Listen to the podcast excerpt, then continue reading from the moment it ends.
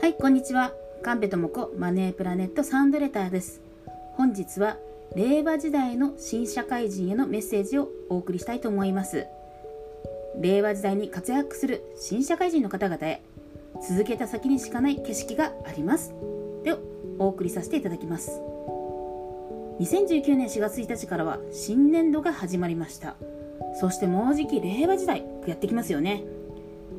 ちょっとねびっくりしたことがあったんですけども最近の新社会人のニュースで初日から3日以内に退職代行会社を通して退職するというね新社会人がいるっていうことを聞いてね本当にびっくりしたんですけれどもその理由もね自分のやりたいことができなさそうだからとかもっと学生時代のスキルが活かせると思ったのに研修で違うことが分かったから。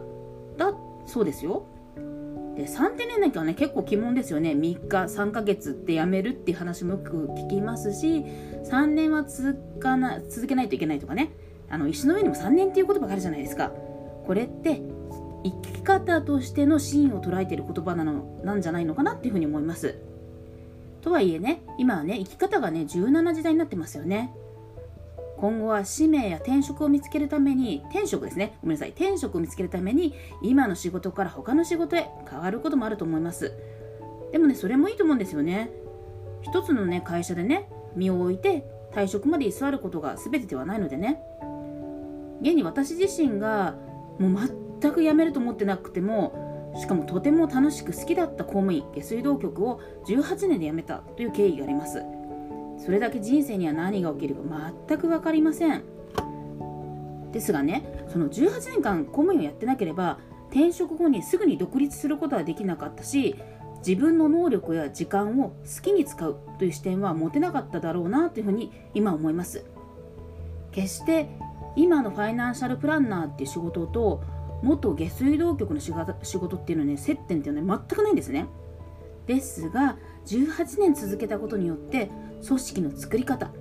対人関係才能をどう生かすかなどこう数え上げたらねキリがないね細かいところにその元下水道局そして電気職としての能力は息づいて役に立ってるなっていうふうに思います。これは3日を超えて3ヶ月も超えて3年以上続けられたから見えたことです。すぐにね辞めるっていうことねすごい簡単なんですよね。いつでも辞めることもできるし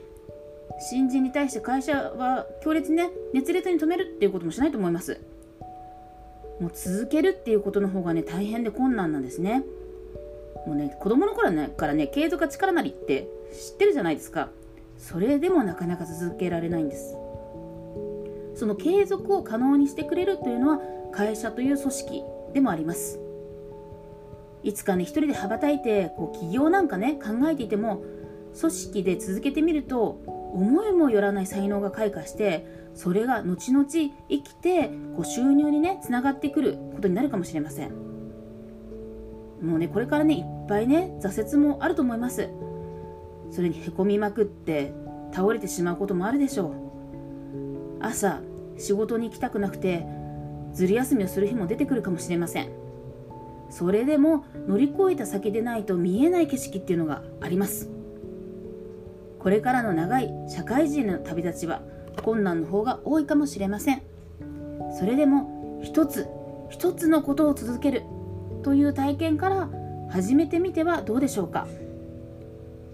令和時代を生きる新社会人の方々が活躍するということを本当に心の底から願っております。ということで本日は令和時代の新社会人への応援メッセージをお送りさせていただきました。それじゃあまたね。